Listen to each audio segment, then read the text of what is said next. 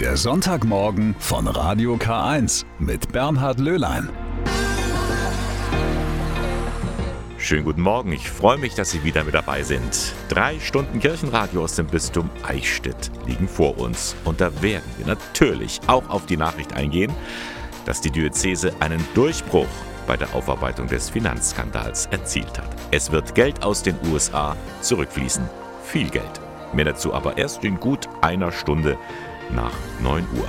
Zunächst schauen wir auf diesen Tag. Heute ist Welttag des Brotes. Brot. Unverzichtbar für ein gutes Frühstück. Heute Morgen am 16. Oktober, am Welttag des Brotes, da beschäftigen wir uns natürlich mit diesem Nahrungsmittel, mit diesem wertvollen, wichtigen Lebensmittel. Doris Beck in Absdorf bei Bamberg, die schürt zweimal wöchentlich ihren Holzbackofen an. Benedikt Ansnieder hat ihr dabei mal über die Schulter gesehen.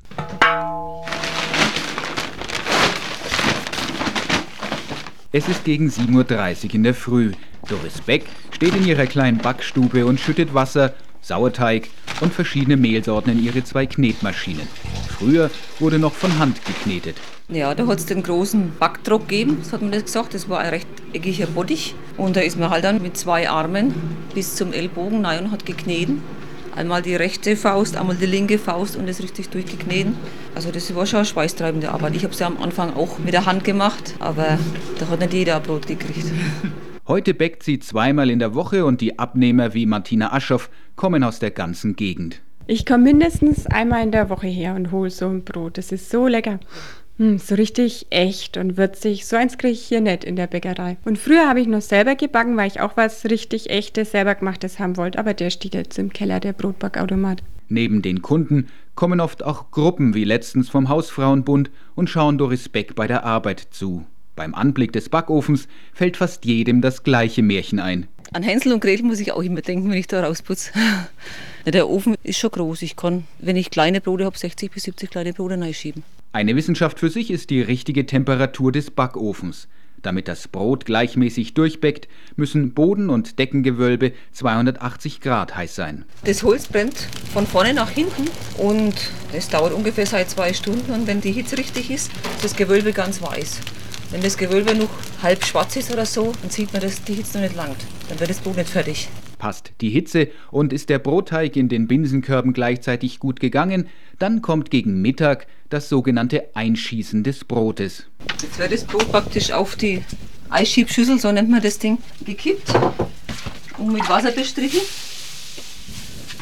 Und mit einem kleinen Druck geht es dann von der Eisschiebschüssel runter. Beim abschließenden Segensspruch schwingt in der Stimme von Doris Beck beides zugleich mit. Anspannung und Erleichterung. Ja, ich so halt mein Gott nochmal, also jetzt kann's gehen. Und nach eineinhalb Stunden Backzeit kommt schließlich der große Moment. Mit dem langen Schieber wird das Brot herausgeholt. Ja, ist mir schon erleichtert, wenn es dann passt und wenn es schön ausschaut und nicht verbrennt ist. Und richtig hochgegangen ist. So wird also Brot gebacken, aber da muss man gar nicht erst in den Norden Bayerns fahren. Auch vor der eigenen Haustür wird das Backhandwerk noch gepflegt. Die Frau Bollinger kommt heute rein oder war schon da? Die war schon da. War schon da. Besuch in der Backstube von Jonas Heid in Ingolstadt. Jeden Mittwoch ist Backtag in der Bäckerstraße 9. Und das ist kein gewöhnlicher Laden. Wir sind ein nachbarschaftlicher Brotbackverein, gemeinnützig und wir bzw. ich habe mir damals zum Ziel gesetzt, Sauerteigbrot zu backen für Leute, die gutes Brot zu schätzen wissen. Das sind inzwischen viele. Über 60 Mitglieder hat der Verein mit Leib und Seele. Alles Menschen, die gutes Brot zu schätzen wissen. Einmal stimmen die Zutaten und äh, die Weise, wie er es macht, ne? so ganz ohne und äh, der Teig geht lange. Es schmeckt einfach wunderbar. Dann nehmen wir gern den Fahrtweg in Kauf. Jonas ist Bäcker aus Leidenschaft. Brot fasziniert ihn. Über Brot kommt man miteinander ins Gespräch. Gerade in Bayern haben wir ja die Brotzeit, auch das Teilen von Brot, auch wenn man das nicht christlich sieht, ist es ja, hat das was ganz Gemeinschaftliches, was ganz Schönes für mich. Und Brot schmeckt. Davon ist auch der Ingolstädter Bäckermeister Max Kuttenreich überzeugt. Für ihn ist Brot kein Nahrungsmittel, es ist ein Genussmittel. Wenn man gutes Brot isst, braucht man außer ein bisschen Butter und Salz und Pfeffer nichts dazu. Brot ist eigentlich, wie sage ich das immer schön, wenn ich, wenn ich Kunden habe, das sind eigentlich für mich drei Gänge in einem. Das ist Brot ist für mich Vorspeise mit Salz und Pfeffer, beim Abendessen dann eine Hauptspeise, wenn man es dann mit Wurst und mit Käse macht und dann, wenn man als eine leckere Marmelade zum Schluss drauf hat, haben wir es noch eine Nachspeise auch noch. Also multikompatibel dieses Brot. Hinzu kommt für ihn sogar eine religiöse Komponente. Denn es heißt ja im Gebet beim Vater Unser, unser tägliches Brot gib uns heute. Eigentlich dürfen wir als Bäcker stolz sein, in diesen Textzeilen erwähnt zu werden. Und es würde mich freuen, wenn manche Leute sich nicht den religiösen Gedanken, aber diesen Urgedanken einfach mal überlegen, dass Brot einfach wichtig war für die Leute und jetzt auch immer nur wichtig ist, auch wenn es, sage ich mal, als Stellenwert vielleicht in der heutigen Zeit so ein bisschen mehr zurückgeht hinter das Auto oder das iPad. Aber ich möchte nicht wissen, ob man aufs Brot verzichten könnte oder irgendwann mal später mal aufs iPad. Also auf was vom iPad kann man nicht abbeißen, zum Beispiel. Ne? Ein Gedanke, den man heute ganz besonders nachspüren, vielleicht sogar nachschmecken sollte. Heute ist der Welttag des Brotes. Und da kommen wir zu einem Ereignis, das weltweit beachtet wurde, vor genau 60 Jahren. Da begann in Rom das Zweite Vatikanische Konzil. Die katholische Kirche, dieser anscheinend unbewegliche Fels, völlig aus der Zeit gefallen, er sollte sich der modernen Welt öffnen? Die Spannung war groß, damals am 11. Oktober 1962, als Papst Johannes der 23. seine vielbeachtete Eröffnungsrede hielt. Heute jubelt die Kirche, denn dank der göttlichen Vorsehung wird hier am Grab des heiligen Petrus das Zweite Vatikanische Ökumenische Konzil feierlich eröffnet. Mit diesen Worten begann eine der bedeutendsten Kirchenversammlungen, die es jemals gab ein symbolträchtiger Augenblick, den der mittlerweile verstorbene Kardinal Franz König nie vergessen hatte. Er war eine der herausragenden Persönlichkeiten des Konzils. Wir sind von oben herunter marschiert nach St. Peter. Zweieinhalbtausend Konzilsteilnehmer. Ich war damals noch ein junger Erzbischof in Wien. Die vielen Rassen und Sprachen, eine unübersehbare Menge. Ich habe mir gedacht, ja, wie wird das gehen? Kann man sich da verständigen? Man konnte, besser als viele glaubten und anders als bisher üblich. In der Konzilsaula wurde gelacht und geklatscht. Beifall gab es vor allem für den Mut des Papstes, berichtete einmal Hans Küng, der damals als theologischer Berater tätig war. Er nahm eben die Probleme auf, wie sie waren der damaligen Kirche. Er öffnete die Fenster, hieß es, um also frische Luft in die Kirche zu lassen. Die entscheidende Aufgabe, der springende Punkt dieses Konzils ist es also nicht, nur die Lehre der Kirche aus alter und neuer Zeit ständig zu wiederholen. Dazu bräuchten wir kein Konzil. Die gesamte katholische Christenheit erwartet einen Schritt vorwärts. Einen solchen Schritt nach vorne hat es dann tatsächlich gegeben. Die Kirche wurde offener zur Welt und zu anderen Religionen. Seitdem halten die Priester Messen nicht mehr auf Latein oder mit dem Rücken zur Gemeinde. Laien haben mehr zu sagen und, und, und. Überall wurden die Ergebnisse des Zweiten Vatikanischen Konzils mit Spannung erwartet. Auch in Ingolstadt. An diese Zeit des Aufbruchs erinnerte sich auch immer der engagierte Katholik und ehemalige Kulturreferent Siegfried Hoffmann. Es war alles Hoffnung und war alles Vertrauen. Es gab damals in Ingolstadt sehr wohl eine konservative Mehrheit und eine progressive Minderheit, aber keinen Zwist. Das Vertrauen in Johannes den 23. war so stark, dass man gehofft hat, das wird alles gut enden. Bis heute, 60 Jahre danach, wirkt dieses Konzil nach. Auch wenn sich manche Hoffnungen nicht erfüllt haben, auch wenn wieder von Reformstau in der Kirche die Rede ist, dieses Konzil hat es geschafft, dass die Kirche in der heutigen Zeit angekommen ist. Davon ist der Ingolstädter Dekan Bernhard Oswald überzeugt. Ich denke, dass das Zweite Vatikanische Konzil einfach weit die Türen geöffnet hat der Kirche in die Zukunft, dass da ganz viele Grundlinien deutlich gemacht worden sind. Und ich denke, das ist auch die Herausforderung für uns heute, nicht zu jammern, dass viele keinen Zugang haben, sondern es selber frisch zu entdecken und zu teilen mit den Menschen, das Leben und auch den Glauben. Es gibt so viele Fragen, die wir Menschen haben. Zum Beispiel, warum fällt ein Marmeladenbrot immer mit der Marmeladenseite auf den Boden? Oder wie heißen diese harten Plastikenden an Schnürsenkeln? Hm? Oder wie ist eigentlich unsere Welt entstanden? Wie war das mit dem Urknall? Nun auf diese letzte Frage, da versucht der Münchner Astrophysiker Andreas Burkhardt eine Antwort zu geben, und zwar am kommenden Donnerstag bei einem Vortrag in Ingolstadt. Woher wissen wir, dass es den Urknall gab? Und war es denn überhaupt ein Knall? Darüber hatte ich mich mit Andreas Burkhardt bei seinem letzten Besuch schon einmal unterhalten. Herr Burkhardt, wann hat denn alles begonnen mit dem Leben, mit den Galaxien, mit dem Universum? Also nach der modernen Kosmologie entstand das Universum vor 13,8 Milliarden Jahren im sogenannten Urknall. Das ist ja unvorstellbar lange her. Was ist da passiert? Also geknallt hat nichts, denn in einem Vakuum kann es nicht knallen. Man nimmt an, dass da ein Punkt aus ungeheurer Energiedichte entstanden ist. Äh, quasi aus dem Nichts heraus. Und dieser Energiepunkt hat sich dann ausgedehnt. Gleichzeitig mit dieser Energie ist auch der Raum und die Zeit entstanden. Da war nicht vorher Raum da und dann ist auf einmal irgendwo ein Punkt magisch entstanden, sondern Raum und Zeit sind mit dieser, mit dieser Energie gleichzeitig entstanden. Und äh, jetzt hat der Raum sich ausgedehnt, das heißt, er hat sich äh, vergrößert, ist mehr und mehr Raum hat sich entwickelt und dadurch hat sich das Universum ausgedehnt. Und dann hat sich die Energie verdünnt und damit ist die Temperatur runtergegangen, das Universum ist kälter und kühler geworden, bis es irgendwann mal sehr kalt und dunkel geworden ist.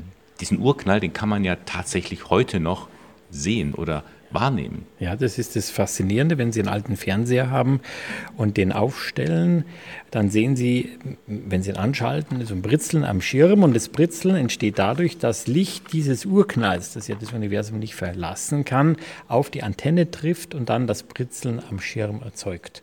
Und damit macht Spaß, einfach mal sich vor dem britzelnden Fernseher zu setzen und ein Glas Bier zu trinken und den Urknall zu genießen. Das ist jetzt auch wirklich kein Witz. Nein, ist kein Witz, so ist es.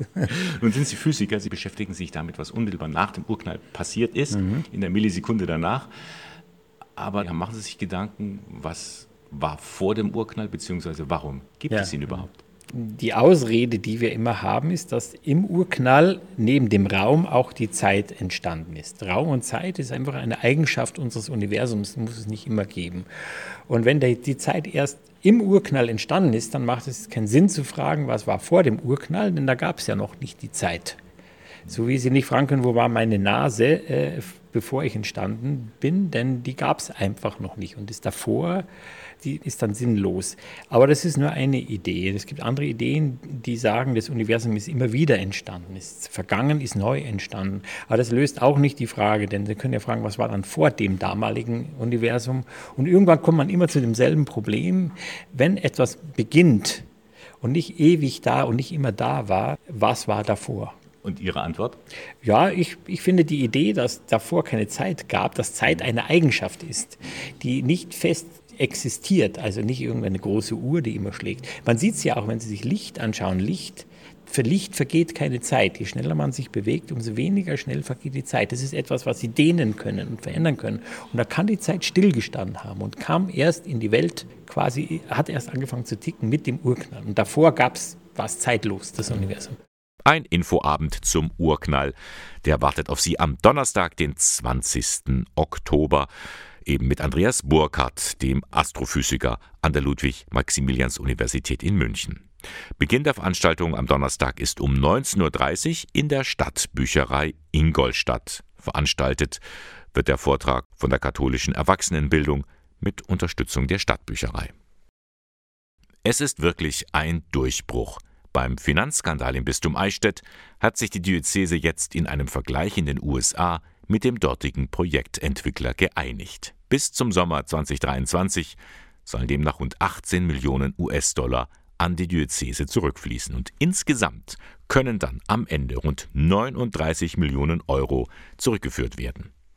Dem Eichstätter Bischof Gregor Maria Hanke ist da wirklich ein Stein vom Herzen gefallen. Ja, ich bin wirklich sehr erleichtert. Der Vergleich ist ein Meilenstein in unserem hartnäckigen Vorgehen, das Geschehene des Finanzskandals aufzuarbeiten.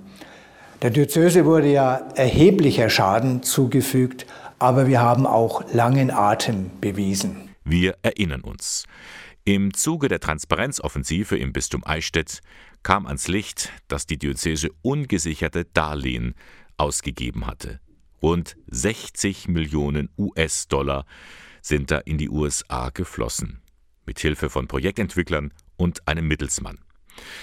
Im Februar 2018 wurde Anzeige erstattet. Die Diözese arbeitete seitdem den Sachverhalt sowohl in den USA als auch in Deutschland konsequent auf, um den Schaden zu minimieren.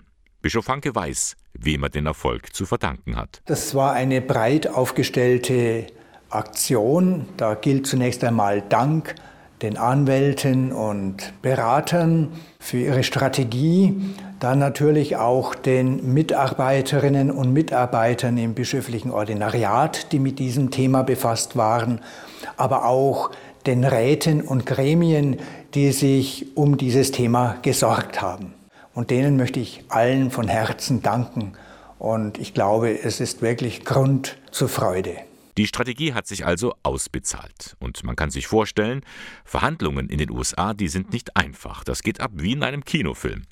Wie es dann zum Vergleich gekommen ist, schildert Anwalt Philipp Litzka von der Kanzlei Westphal Spilker Wastel. Im August 22 hat die Beklagtenseite ein Vergleichsangebot vorgelegt. Der Hintergrund war, dass der Handlungsspielraum der Beklagtenseite durch eine Einzelverfügung zum Jahreswechsel 2021-22 immer weiter beschnitten wurde. Die Diözese hat das Vergleichsangebot geprüft und es wurde noch intensiv verhandelt und mündete nun in einen Vergleich, der eine Barzahlung sowie dann eine kontrollierte Verwertung von Immobilien aus dem Portfolio der beklagten Seite zum Gegenstand hat. Wir hoffen, dass entsprechend dem Vergleich bis zum Sommer 2023 dieser Vergleich abgewickelt und umgesetzt ist und die restlichen vereinbarten Summen an die Diözese fließen. Dieser Vergleich war laut den Anwälten notwendig, denn auch mit einem erfolgreichen Prozess wäre die Diözese wegen der ungesicherten Darlehen im schlimmsten Fall leer ausgegangen. Also nochmal mit einem blauen Auge davongekommen? Nun auch der Eichstätter Bischof weiß, mit diesen guten Nachrichten wird wohl kaum einer, der wegen des Finanzskandals aus der Kirche ausgetreten ist, wieder zurückkehren. Hanke geht es darum, Vertrauen zurückzugewinnen. Es ist viel Vertrauen verloren gegangen und es sind massive Fehler passiert. Ja, wir fühlen uns da schuldig. Ich fühle mich auch schuldig gegenüber der Öffentlichkeit, dass so etwas geschehen konnte. Dieser Schritt, diese hartnäckigen Verhandlungen jetzt sind doch auch ein Zeichen unseres Willens, Vertrauen wiederherzustellen und weiterhin transparent zu arbeiten. Wie geht es nun weiter? Die Anwälte werden genau beobachten, wie und wann das Geld aus den USA zurückfließen wird.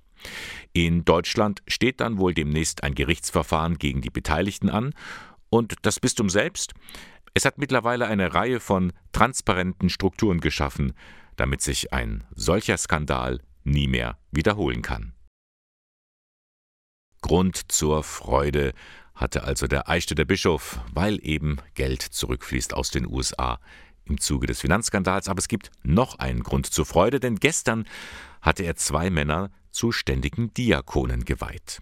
Ralf Helmut Kerber aus Wendelstein und Alexander Lutz aus Ingolstadt. Beide übernehmen diese Aufgabe zusätzlich zu ihrem Zivilberuf, und der ist bei beiden durchaus spannend. Alexander Lutz etwa ist Gerichtsvollzieher. Beruflich bin ich die Grätsche zwischen äh, Gläubigern und Gläubigen. So gesehen vielleicht auch eine klassische Berufungsgeschichte aus den Evangelien. Der Gerichtsvollzieher zählt zu den Zöllnern.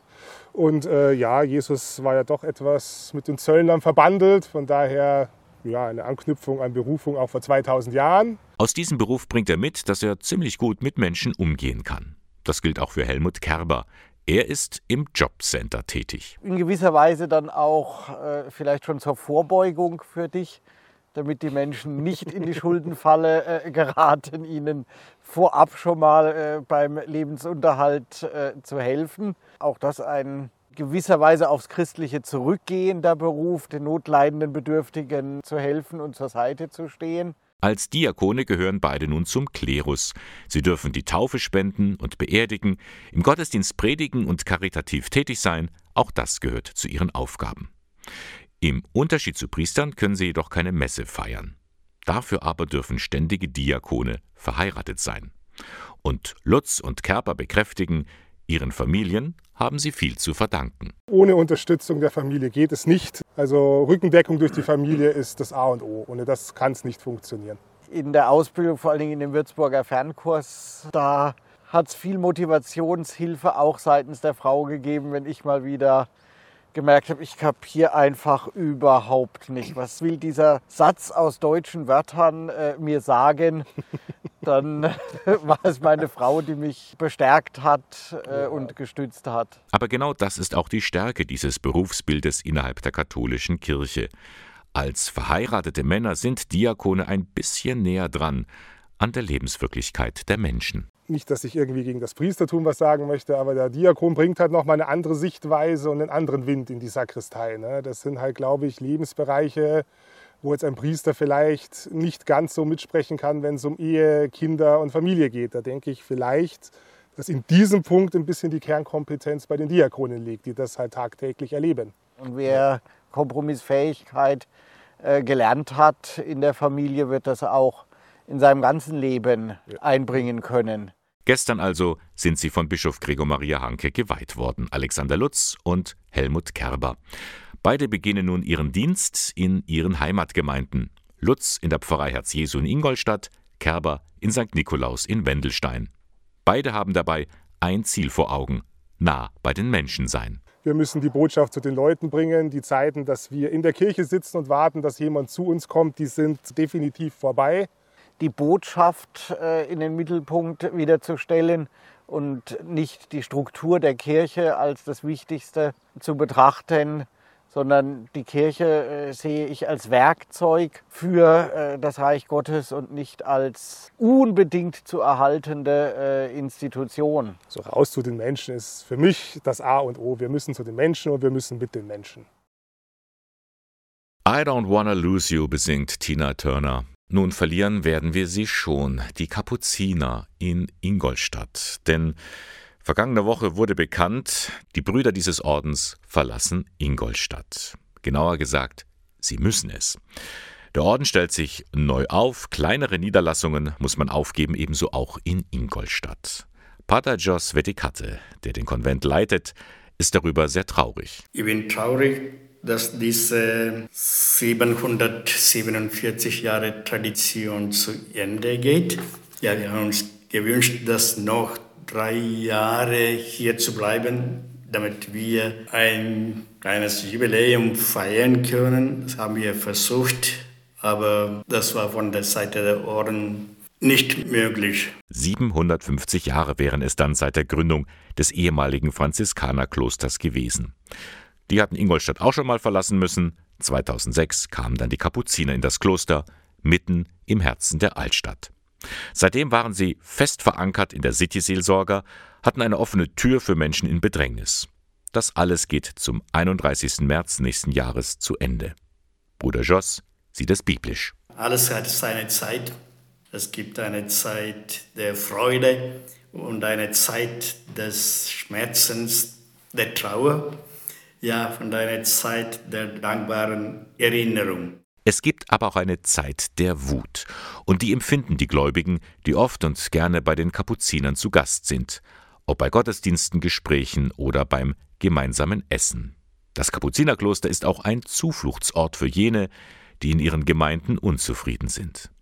Als man ihnen am vergangenen Sonntag die Botschaft mitteilte, waren sie sehr bestürzt praktisch alle haben geweint und alles. Das war eine schwierige Stunde, Stunde für mich, auch das zu, anzuschauen und zuzuhören, denn ist schon viel Wut auch, aber ja, das verstehe ich schon. Die, äh, der Abschied von einer langen und wichtigen Arbeit ist immer traurig. Bruder Joss spricht damit ein Phänomen an, das überall spürbar ist. Immer mehr Klöster in Deutschland machen zu. Es gibt kaum noch Nachwuchs, die Orden sterben aus.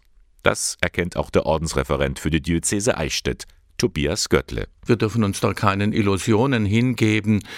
In der Regel sind die Orden überaltert. Ich bedauere das auch sehr. Vielleicht gilt es auch, dieses Leben im Orden auch wieder zu entdecken. Denn was man in der Gesellschaft kaum wahrnimmt, die Menschen im Orden leisten einen großen Dienst, sei es durch ihr Gebet, sei es durch Taten der Nächstenliebe. Es ist schon interessant, dass die Orden schon auf der einen Seite Zulauf haben, nämlich dass Menschen, die auf der Sinnsuche sind, die in einer inneren Krise sind, die wollen, die haben, wollen sehr oft sehr gerne im Orden mitleben. Zum einen würde ich sagen, sind die Ordensgemeinschaft Zentren geistigen Lebens und andererseits sind sie eben einfach auch Orte sozial-karitativen Wirkens. Das Kapuzinerkloster in Ingolstadt ist bzw. war beides. Umso schwerer fällt es den Brüdern nun zu gehen.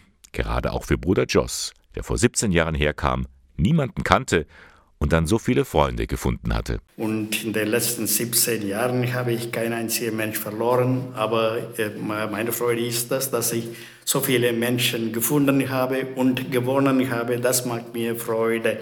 So, ich habe meine besten Zeit ja, ja hier, äh, hier ver, äh, verbracht. Und das ist immerhin etwas, wenn man das nach so langer Zeit sagen kann.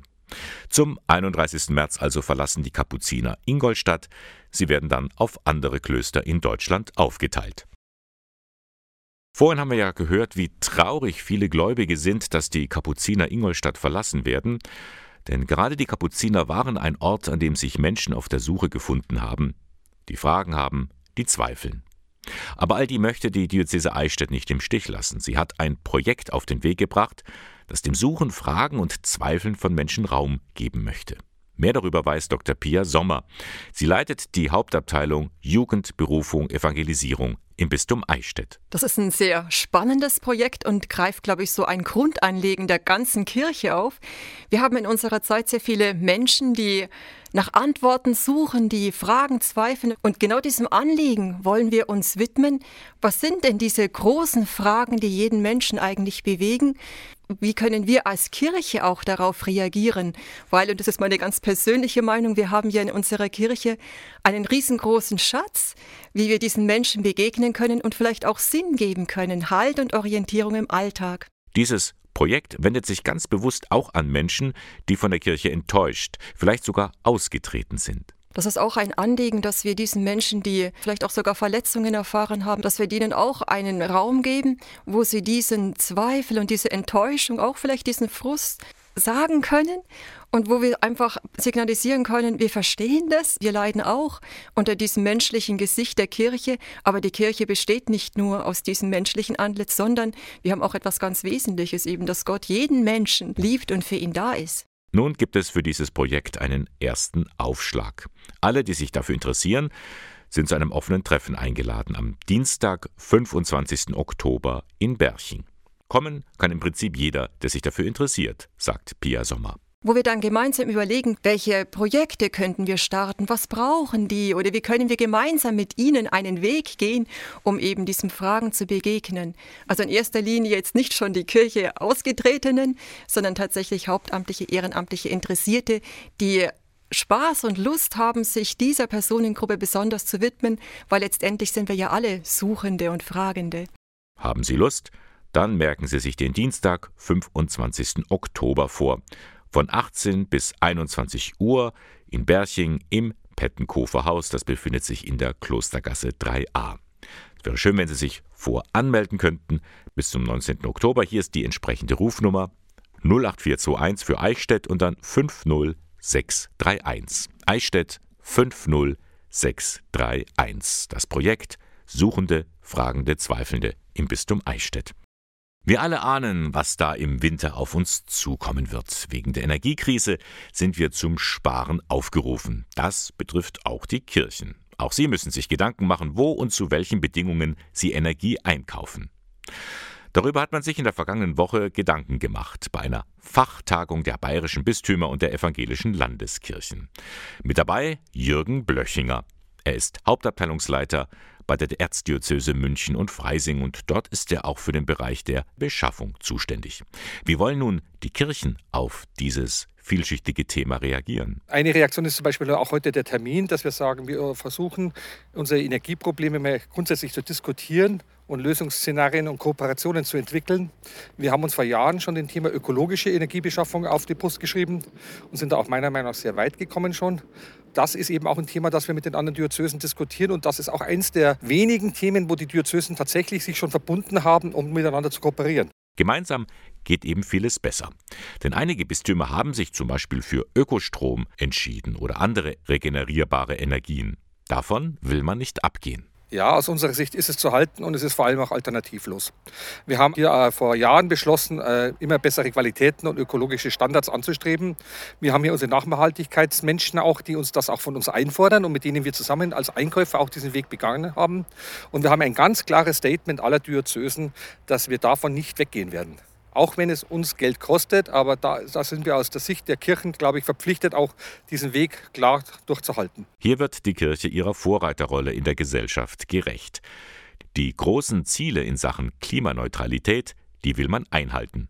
Und das kann man. Aus meiner Sicht ja. Ich bin natürlich nicht der, der alles entscheidet.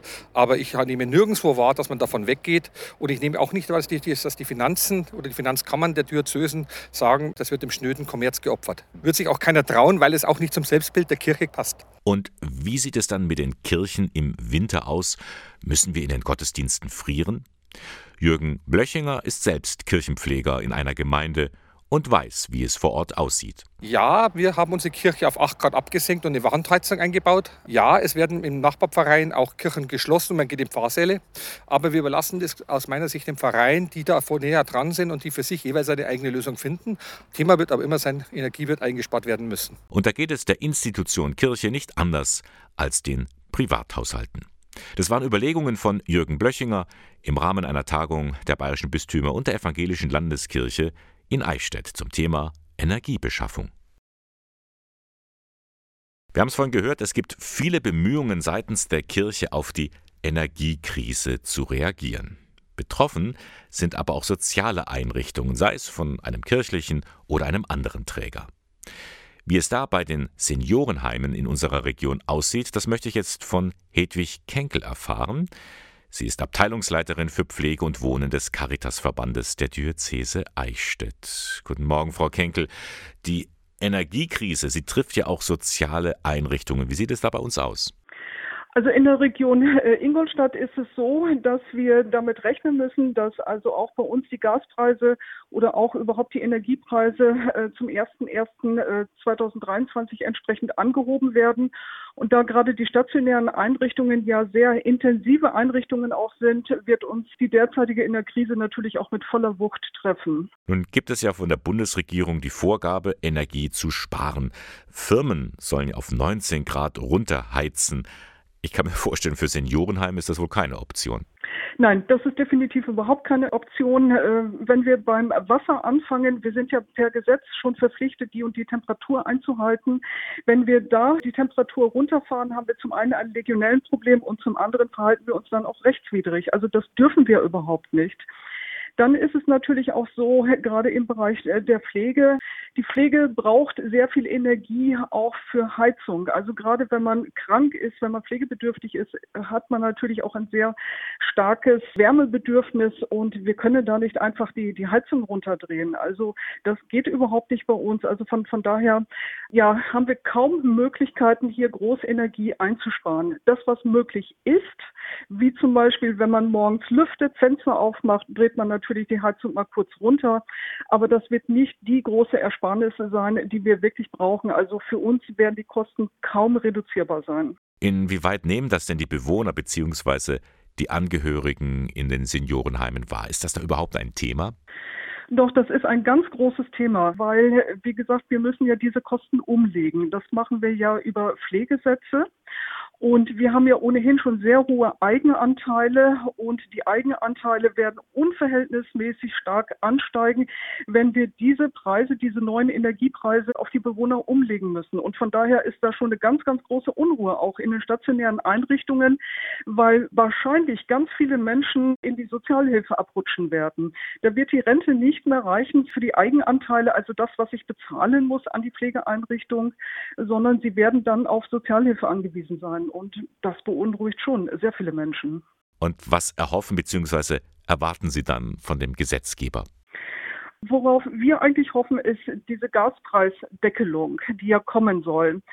Da hoffen wir wirklich auch im Interesse für die, unsere Bewohner, dass man dann zumindest moderate Erhöhungen hat, dass nicht zu viele Menschen dann auf Sozialhilfe angewiesen sind. Frau Kenkel, können Sie uns ein Beispiel nennen, wie viel das denn so ausmachen würde an monatlichen Mehrkosten? Also ich habe eine Einrichtung mal durchgerechnet, da liegen wir bei den Eigenanteilen bei 2620 und wir würden dann Eigenanteile verrechnen müssen von 3270. Also wer bekommt heute noch so viel Rente? Also das, das, das sind unglaubliche Zahlen und die machen uns, wie gesagt, auch sehr zu schaffen. Eine weitere Belastung dürften da wohl auch die Mehrkosten bei Lebensmitteln sein.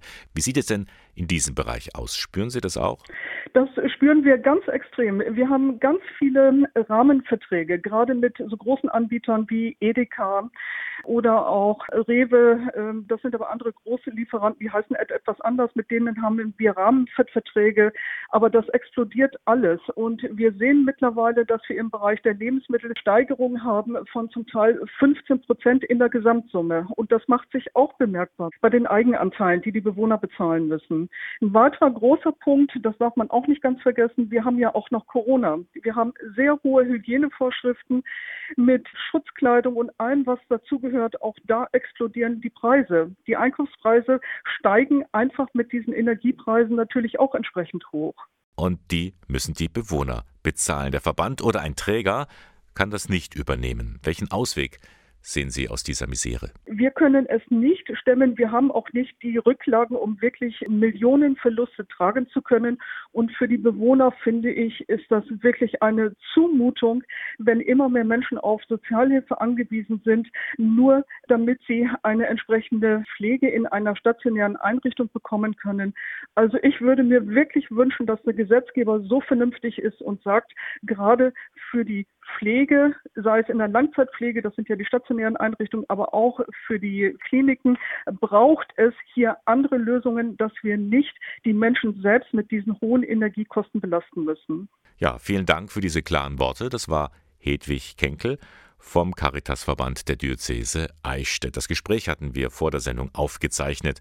Und es ist klar, die Energiekrise, das betrifft nicht nur die Seniorenheime der Caritas, sondern auch jeden anderen Träger. Kleiner Blick auf die Uhr, der sagt uns, ja, es geht auf 11 Uhr zu. Hm, wer jetzt noch in die Kirche gehen wollte, der schafft es ja wohl dann doch nicht mehr. Aber kein Problem. Nehmen Sie doch den Gottesdienst um 20 Uhr. Wo? Naja, bei Ihnen zu Hause. Oder unterwegs. Oder gerade da, wo Sie sind. Drei Seelsorgerinnen aus Nürnberg bieten nämlich einen WhatsApp-Gottesdienst an. Gemeindereferentin Lena Neidlein erklärt, wie es geht. Man loggt sich mit seinem Handy äh, quasi ein. Das bedeutet, man tritt einer WhatsApp-Gruppe bei. Und dann wartet man ab, bis es ähm, Sonntagabend ist, bekommt auch immer noch mal davor eine kurze Erinnerung, dass der Gottesdienst stattfindet. Und dann ab 20 Uhr geht's los. Man kann auch später noch dazukommen. Da ist man ganz frei. Nehmen wir mal an, Sie wären jetzt in dieser Gruppe drin. Es ist 20 Uhr. Und was passiert nun? Dann kommt erstmal natürlich ein herzlich willkommen.